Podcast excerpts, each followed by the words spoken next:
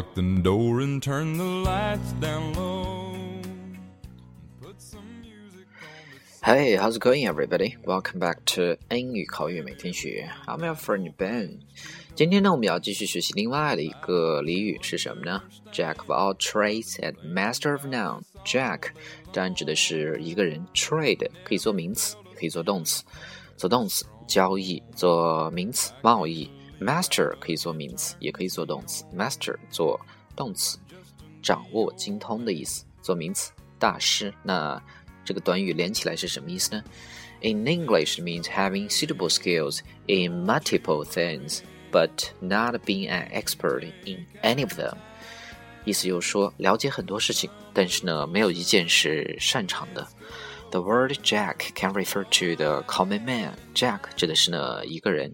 Thus, a jack of all trades meant a man who is competent at many different skills. Jack of all trades 指的是一个多才多艺的人。The first half of the phrase was being used in the 1600s. 这个词组呢，第一部分是在16世纪开始使用的，and was apparently spoken in a complimentary fashion when describing people，是用来赞扬某人的。 an early example comes from a book published in 1612 titled Essays and Characters of Prison and Prisoners。这个词组比较早的来源呢，是在一六一二年的一个文章里面提到的。From what I could find, it looks like it was somewhere around the 1800s when the expression developed a less praiseful meaning as that was when the master of none part was attached to it。慢慢的，从十八世纪开始，随着 master of none 的加入，这个词组的意思就变得不再去是夸奖某人了。OK，说到这儿，我们来看两个例子。First one，比如说王小二呢是一个。对什么事情都比较感兴趣，但是样样都不精通的人，那么我们就可以讲，He seems to know almost everything. No wonder he's referred to as Jack of all trades and master of none.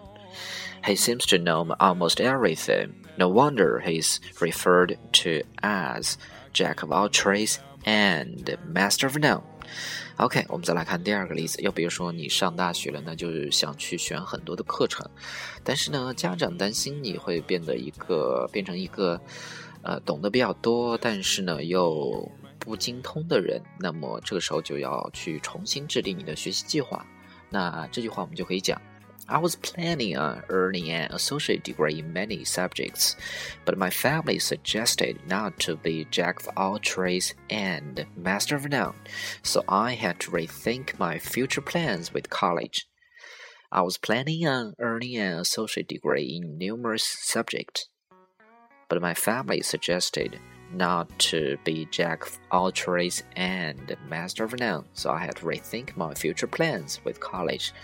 Okay, guys, so today you have to remember Jack of all trades and master of none. 意思就是说万事皆通而一无所长的人。Okay, so that's it for today. Thank you very much. See you next time. Put some music on that's soft and slow. Baby, we ain't got no place to go. I hope you understand. I've been thinking about this all day long. Never felt a feeling quite this strong.